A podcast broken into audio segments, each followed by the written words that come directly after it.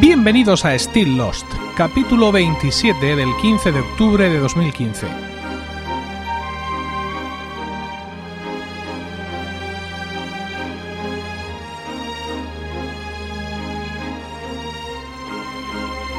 Muy buenas, espero que estéis todos bien en el momento de escuchar este podcast y dispuestos a pasar un rato juntos rememorando nuestra serie favorita.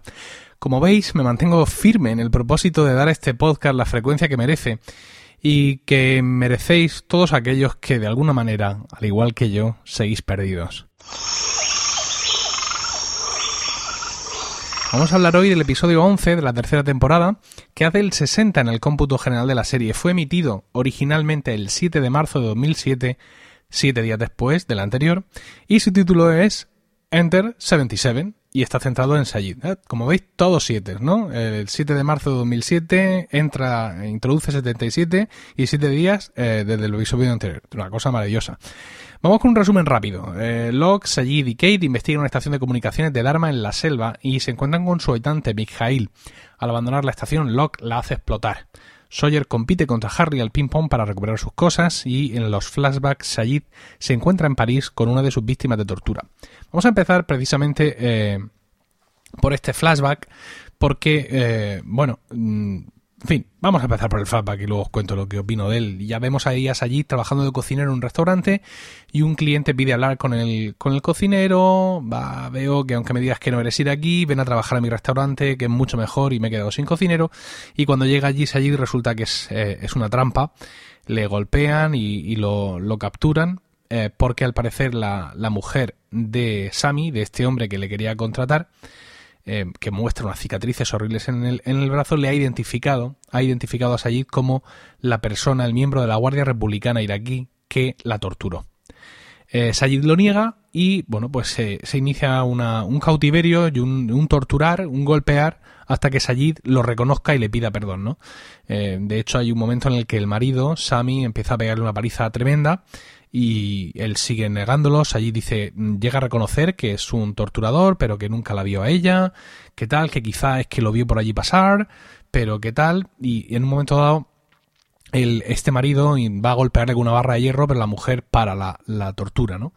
Eh, no, no, sé si ya sabéis que los flashbacks van como cortados con, con, los momentos de la serie normal y no sé si se nos quiere dar a entender que ha habido más episodios de estos o que estamos viendo todo lo que había. El caso es que en un momento dado eh, es ella la que baja sola al sótano donde tienen a Sajid entonces pues le cuenta una parábola, que, es algo que vemos muchas veces en los flashbacks, le cuenta que después de sufrir la tortura rescató a un gato de la calle que estaba siendo torturado y que el gato... Eh, pues eso, que dormía con ella, que estaba bien, que se había recuperado, pero a veces se olvidaba de que estaba salvo y, la atacaba a ella, ¿no? Pero que ella lo perdona porque sabe eh, que lo que es sentirse insegura. No sé si con la parábola del gato quiere hablar, digamos, de su relación con su marido. Es decir, que aunque ella ya lo, parece que lo ha superado y tal, pues que de vez en cuando pues se muestra todavía, tiene sus crisis, sus ansiedades y sus historias, que el marido de alguna manera tiene que sufrir, justificando que el marido eh, digamos, esté tan implicado en el asunto, vamos, como si hiciera falta mm, que solo que, con que solo el hecho de que te hayan torturado a la mujer, por mucho que ella lo tenga superado, yo creo que no hace falta más para estar implicado, ¿no? El caso es con que con por algún motivo con esta historia que ella cuenta con mucha intensidad, Sayid le, le dice que sí, que se acuerda de ella, que el recuerdo de su cara lo ha perseguido desde que dejó Irak, que empieza a llorar, le pide perdón, que lo siente mucho, y ella le, le perdona y le dice que le va a decir a su marido que ha sido un error y que realmente pues que no que no es que no es el que la torturó, ¿no? Es decir, que la mujer solo buscaba eh, que le pidiera perdón, no buscaba una venganza. Es un flashback muy intenso en estas escenas, está muy bien rodado, está muy bien ambientado, ¿no? El exterior del restaurante donde inicialmente trabajas allí, mm, la sensación claustrofóbica de donde lo tienen secuestrado, la caracterización de esta mujer, de su marido, de los amigos que les ayudan a secuestrar a Sayid eh, pero no vale nada. Ah, quiero decir, lo único que nos sirve es para poner una nota biográfica más en la vida de Sayid y recordarnos de alguna manera que Sayid es un tipo duro, ¿no? Cosa que viene bien a tenor de los sucesos del, del, episodio en sí, ¿no? Donde le vemos, pues eso, planificar el asalto a, a, la estación, donde le vemos recibir un disparo, ahora lo veremos. Entonces, pues esto es un punto más para recordarnos que Sayid digamos que ha podido perder protagonismo de alguna manera en este comienzo de la tercera temporada, pues que está ahí, que es un tío duro, que es uno de los líderes de, de los supervivientes, que está curtido en la guerra y, y todo esto, pero no vale para nada más. De hecho, incluso si nos ponemos un poco cínicos, podríamos pensar que realmente Sayid no torturó a esta mujer, sino que digamos que se desmorona o parece que se desmorona, ve ahí una vía, una vía emocional cuando detecta que ella no busca realmente venganza, sino que lo que busca es otra cosa. Quizá él finge eh, todo esto y le dice sí, eres tú, tal, lo siento mucho, y se desmorona artificialmente para que le dejen eh, para que le dejen escapar. Yo, yo no opino esto, es decir, yo entiendo que el personaje ahí es sincero, pero insisto, el el flashback en sí tiene tan, tan poca consistencia con. o poco. tan poco desempeño con la historia del resto del capítulo y con el personaje que podemos llegar a pensar cualquier cosa. Es decir, pensad en, en Sayid, en todo lo que sabemos de Sayid y quitad esto. Y no da igual. Sa sabemos que Sayid era un torturador. Mm, todo esto no, no, no, vale de nada en lo que es la historia de Sayid en general y, y, y menos todavía en el capítulo en el capítulo del que estamos hablando. Un capítulo que, que, ha empezado en la playa, donde Sawyer, que recordamos que se ha reintegrado al grupo recientemente después de estar capturado por los otros, de pronto ve que Paolo tiene una de sus revistas y de, lo que eran sus cosas, ¿no? Que ya, ya en el episodio pasado estuvo buscando sus cosas, ¿os acordáis? Que fue al encuentro de Harley, que estaba allí con la furgoneta, porque principalmente quería dónde estaban sus cosas, ¿no? Entonces, pues ya llega un momento en que se le dice que eso, que ahí le han tomado por el pito del sereno, que se han aprovechado de que se había ido, pero que él está aquí, que quiere sus cosas de vuelta. Y los supervivientes, los que están allí, pues eh, Jean y, y, Harley, todos estos, se les ocurre la idea de un partido de ping-pong. Bueno, realmente creo que se le ocurre a Sawyer. Eh, los reta y dice, a ver, el mejor de vosotros contra mí el ping-pong. Si yo eh, gano, me devolvéis todas mis cosas. Entonces, y si pierdes, y si pierdes, a San se le ocurre que eh, tienes que dejar de llamarnos por motes durante una semana. Justo en ese momento le habría dicho tigre y dragón. O sea que fíjate. Y yo creo que esto viene unido a lo que os comenté en el episodio pasado. En el episodio anterior, el, el número. ¿El número qué? El número 10 de la, de la tercera temporada fue un auténtico despliegue de, de, de motes por parte de, de, de, de, de, Sawyer y yo creo que de alguna manera los guionistas fueron conscientes de esto y han aprovechado ese rebufo para poner aquí este tema eh, encima de la mesa. Eh, de vuelta a la selva, eh, recordamos que teníamos a un equipo, un equipo de acción, un equipo que estaba dispuesto a todo, formado por Locke, Sayid y Kate, y que Kate había jugado la carta de la hija perdida para fichar a Rousseau para su equipo, ¿no? En, todo esto que están por allí y de pronto el mugido de una vaca les conduce hasta una granja. Una granja, una casita en el campo con una antena satélite en el techo y eh, detectan efectivamente que allí hay alguien, ven un caballo y ven a un hombre, un hombre con un parche en el ojo un hombre al que ya hemos visto, ya hemos visto en uno de los episodios de esta tercera temporada, como estando en la estación de vigilancia, en uno de los monitores, de pronto apareció la cara de este hombre con un parche y, y que parecía, digamos, tapar la cámara o romper la cámara. Es decir, que este hombre estaba siendo, se le podía vigilar, estaba en una estación, no se sabía cuál, pero él de alguna manera estaba siendo consciente de que esa cámara en concreto en ese momento le estaba vigilando. Ignoramos si por algún LED o por lo que sea, ¿no? Entonces ya tenemos aquí a este hombre del parche, Mijail, luego se presentará él mismo. Y bueno, pues trazan un, un plan para, para, para acercarse. Sayid se acerca eh, desarmado y, en un momento dado, eh, desde la casa, Mijail le dispara en el hombro y grita, no he cruzado la línea, teníamos un trato, para esta parte, para la otra. Bueno, el caso es que allí le dice que no, que él, sea, que él no tiene nada que ver, que no sabe lo que dice, que es un superviviente de un accidente de avión, y cuando Mijail sale a por él, eh, Kate y Locke lo apresan, salen de su escondite y lo apresan. Bueno, este dice que se llama Mijail eh, Bakunin y que es el último miembro vivo de la iniciativa Dharma y se corta la escena. Y ahí tú mueres, mueres de, ansiedad porque te encuentras a un, a un auténtico miembro de la iniciativa Dharma con su mono, con su mono que lleva su logotipo de su estación. En este caso la llama. No la llama que llama, pero sí la llama. El caso es que eso, pues pasan para adentro, él se ofrece a curar a Sayid, parece que le van a dejar, como que todos se relajan un poco y él empieza a contar su historia. Pues es una historia de la cual conocemos que hay fragmentos que son mentiras, pero no sabemos mmm, hasta qué punto es todo no mentira. Dice que eso, que él, bueno, cuenta un poco su pasado militar, que allí reconoce por, al ver que tiene pues la habilidad para curarle de esa herida de bala, que se apuntó a la iniciativa Dharma porque le ofrecían salvar al mundo, que él había estado en, en las guerras de Rusia durante los 70 y los 80, y que bueno, que eso, que lleva en la isla 11 años, que está en la estación está La Llama, donde desde la cual se comunicaba Dharma con el mundo exterior. Pero le cuenta que la iniciativa Dharma empezó una purga contra los hostiles, los, nativos de la isla, en la cual él no participó, y que como resultado, pues cuando eh, la iniciativa perdió y fue eliminada, los hostiles le dejaron ahí vivir a cambio de que no cruzara la línea, una línea imaginaria alrededor de, su casa.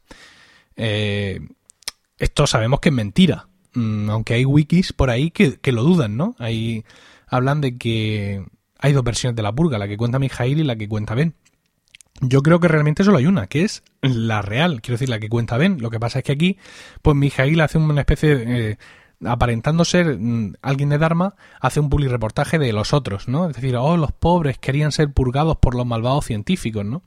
Ya veremos que luego eh, eh, este, ironiza sobre el tema un poco. Bueno, les dice que la antena no funciona y que, eso sí, que los hostiles estaban en la isla mucho antes de la iniciativa Dharma, ¿no? Eh, Locke, por su parte, ha encontrado un ordenador y está ahí jugando al ajedrez eh, en ese ordenador prehistórico. Y eh, en un momento dado de toda esta narración, pues allí eh, se da cuenta de eso de que Mijail es de los otros, de que seguramente no va a estar solo en, en, allí en esa casa, que hay alguien más escondido. Habla del caballo, de que los estribos del caballo están puestos para la altura de otra persona. Son datos que, digamos, eh, es en plan, oye, por si no te has dado cuenta con el flashback, fíjate lo listo que es allí, que este es un militar, es un tío experimentado de las fuerzas especiales, es decir, están, digamos, mm, por así decirlo, poniéndonos a Sayid como muy, muy delante de nuestros ojos para que veamos que es el gran líder militar eh, de los supervivientes, ¿no? Eh, y así queda un poco la cosa. En, en la playa el partido de ping-pong empieza entre Sawyer y Harley y acaba pronto porque Harley eh, juega espectacularmente, eh, porque jugaba mucho en el, en el hospital psiquiátrico, eh, y al final pues le derrota, le da algunas revistas y la cosa pues queda ahí. Esa, parte, digamos, cómica de la, del episodio no tiene mucha presencia. En la granja es donde se corta el bacalao, eh, donde y ahí le explica que la llama está conectada a una baliza para guiar a los submarinos a la isla, ¿no? Y les cuenta que, ellos se movían mucho en submarino, etcétera. En un momento Sayid le dice que, ellos han matado a uno de los, de los otros y en ese momento ya Mijail es cuando ya no puede aguantar más la impostura y les ataca, pero es rápidamente eh, sometido y Sayid le revela a Kate de lo que se ha dado cuenta y es que hay una escotilla debajo de una, de una alfombra. Locke se queda vigilando a Mijail, que está inconsciente, mientras que Kate y Sayid van al sótano a ver qué, encuentran allí, ven que hay una hilera de explosivos conectada por cables, como que está todo preparado, muchos manuales de la iniciativa Dharma. Eh, Locke se va al ajedrez, pasa de vigilar al otro, pero consigue ganar la partida y ahí aparece un vídeo donde Marvin Candle o Mark Wickmood o como queréis llamar a, este oriental que sale en los vídeos de Dharma, le dice que introduzca los números para la comunicación y después de varias preguntas le dice que si ha habido una incursión de los hostiles que pulse 77, ¿no? Enter 77. Eh, eh, Loki va a poner los números a ver qué pasa cuando eh, Mijail aparece por detrás y le pone un cuchillo en el cuello y lo hace su prisionero. Eh, Kate abajo ha encontrado a la señora Klug, a Bea, a esta mujer negra que vimos en la temporada 2, muy implicada en, en, la captura y interrogatorio de Walt, y eh, decide salir, bueno, también la vimos en, al final de la temporada 2 en el muelle, ¿no? Cuando los, secuestran los otros a, Jack, a Harley, a Sawyer y a Gate. Y eh, deciden salir hacia afuera, hacia afuera con ella, pero entonces ven que Mijail ha secuestrado a, Locke y se produce una escena de rehenes, ¿no? Eh, cada uno apunta a su rehén y se produce un diálogo muy tenso en, en ruso entre esta mujer, entre Bea Klug y Mijail. Un diálogo que dice, Mijail, ya sabes lo que debes hacer. Todavía tenemos opciones, responde él. No podemos arriesgarnos a las consecuencias. Ya conoces el protocolo. No, hay otra forma, dice él. Eh, dice ella, ha ganado, han ganado Mijail. No podemos dejarles que nos usen para entrar en nuestro territorio. Y le insiste, ya sabes lo que tienes que hacer. Es una orden. Aún tenemos opciones. Hazlo, Mijail. Perdóname. Y le dispara. En esos momentos Mijail contra eh, todo pronóstico, aunque Sayid intuye o, parece que sabe lo que está pasando y no, no, no, dejéis que hablen, tal, no sé cuántos, pero eh, Mijail la mata en una muerte que se nos hace un poco innecesaria. Es decir, quiero decir que para que la mata, ¿no? Para impedir que la usen como rehén, que, los supervivientes son un poco blanditos a la hora de, coger a la gente, secuestrarla, aprisionarla, mm, torturarla, decir que, que, no son los otros, ¿no? Claro, se piensa el ladrón que son todos de su condición y esta mujer, pues, eh, le ordena a Mijail que, que, que la mate, ¿no? Entonces, pues claro, estamos en una situación bastante, bastante singular. Eh, consiguen retener a, a Mijail eh, y aunque Rousseau es partidario de matarlo porque no le van a sacar nada, pero allí dice que ha encontrado un mapa eh, donde un cable sale de la estación La Llama y llega hasta un sitio llamado Los Barracones. Mijail se queda callado, un poco sorprendido, y le dice que en cuanto bajen la guardia eh, les matará. Daniel Rousseau insiste en que lo maten previamente a Mijail, pero se dice que no, que no lo va a matar. Tiene ahí algún, algún secreto pendiente, alguna cosa en la cabeza que no sabemos lo que es. El caso es que eh, Locke ha vuelto al ordenador y finalmente ha pulsado 77 y, y sale fuera y, dice que ha encontrado que ya sabe por qué Mijail no quería que, que Locke venciera al ordenador, porque en un momento dado lo ve jugando y dice, no, es imposible, hace trampas, no lo intentes. Y es que claro, cuando le ganan la partida es cuando sale el vídeo y cuando te ofrece esa opción. Entonces, pues eh, la opción de introducir 7.7 porque ha habido una incursión de los hostiles hace que la estación entera explote. La estación entera explota y esto es muy... Es, es, inconveniente, ¿no? Porque, pues sí, la antena está rota, todo lo que tú quieras, pero allá había mucho equipamiento y Sayid eh, pensaba que podrían comunicarse con el mundo exterior y se queda bastante contrariado eh, por toda por, por, esta explosión y por el hecho de que aparentemente Locke haya hecho explotar voluntariamente el, el sitio. Es una de las diferencias que está, mm, se está creando entre ellos. Ya vimos al principio del episodio que Sayid era reacio a lo que estaban haciendo, que era seguir mm, el, destino o la ruta o las coordenadas que habían leído en el palo de eco, ¿no? O sea, una cosa pues como muy de de inspiración, por así decirlo, esotérica. Y de nuevo ahora esta acción de Locke hace que Sayid tome cierta distancia con él en, en este sentido. Bueno, pues eh, respecto a este episodio, pues hablar que digamos que han cumplido lo que nos prometieron, ¿no? En el episodio anterior vimos que todos salían de la depresión, de alguna manera, pues con la diversión de la furgoneta, con Kate diciendo vamos a ponernos en marcha, que iban a por Rousseau y que aquí prometían patear culos y desde luego lo hemos visto. Estación de Dharma encontrada, estación de Dharma volada por los aires, eh, una líder, una miembro importante de los otros muerta, aunque no sea por la acción directa de, de, nuestros protagonistas, otro prisionero y un mapa que nos conduce a las barracas, a donde entendemos que viven, que viven los, los otros.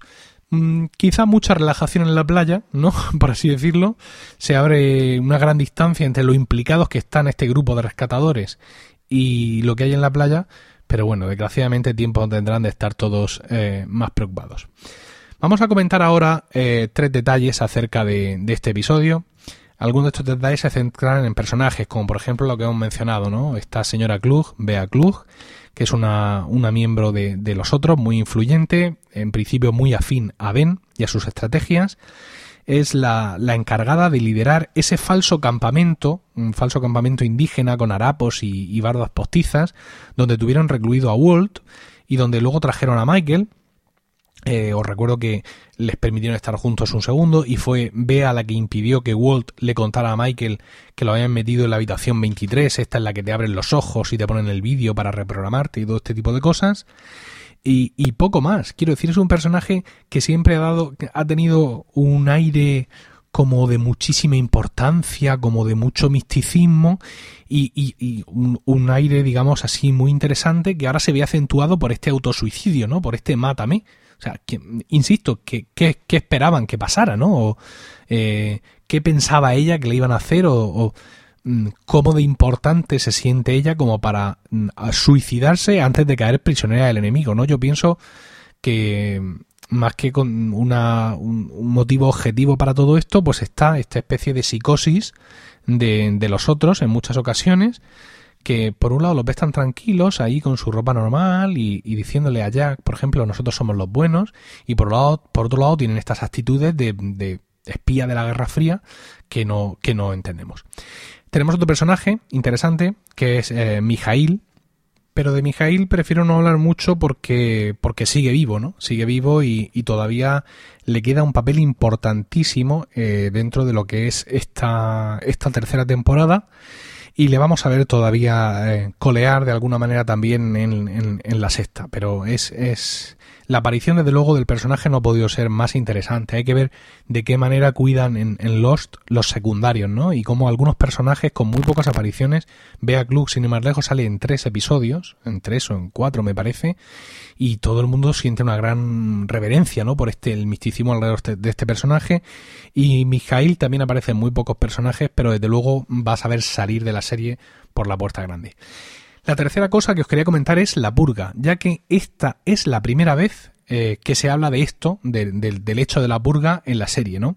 Aunque sus efectos ya los conocimos sin saberlo, dado que en el episodio anterior descubrimos el cadáver de, de Roger, del padre de Ben, que recordemos que fue una de las primeras víctimas de esa purga, esta es la primera vez que nos, que nos cuentan algo sobre la purga y que intuimos por qué no hay nadie de la iniciativa Dharma en la isla, ¿no? Intuimos qué ha pasado, ahora ya sabemos que hubo una confrontación, Mijail nos cuenta que fue iniciativa de la iniciativa Dharma, ¿eh? fíjate. Y de momento, pues es lo que en su momento pues nos teníamos que creer porque no teníamos datos para, eh, para más, ¿no? Entonces ahora mismo eh, la purga, digamos, es es, un eje muy importante sobre el que van a pivotar algunos aspectos de la serie y vamos a ir conociendo más cosas que ya os digo que se verán eh, incrementadas en futuros episodios. Ahora yo podría hablar, digamos, de toda la purga, pero prefiero esperar a tener algún dato más, a que, haya alguna mención más sobre la purga para entonces sí contarla en todo su detalle, aunque nos adelantemos a sucesos que ocurren en futuros episodios que evidentemente veremos también en futuros eh, capítulos de Still Lost.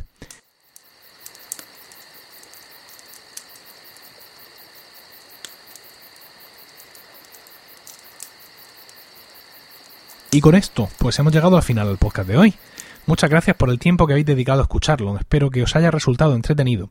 Y en el próximo podcast, pues seguiremos hablando de esta tercera temporada de Lost.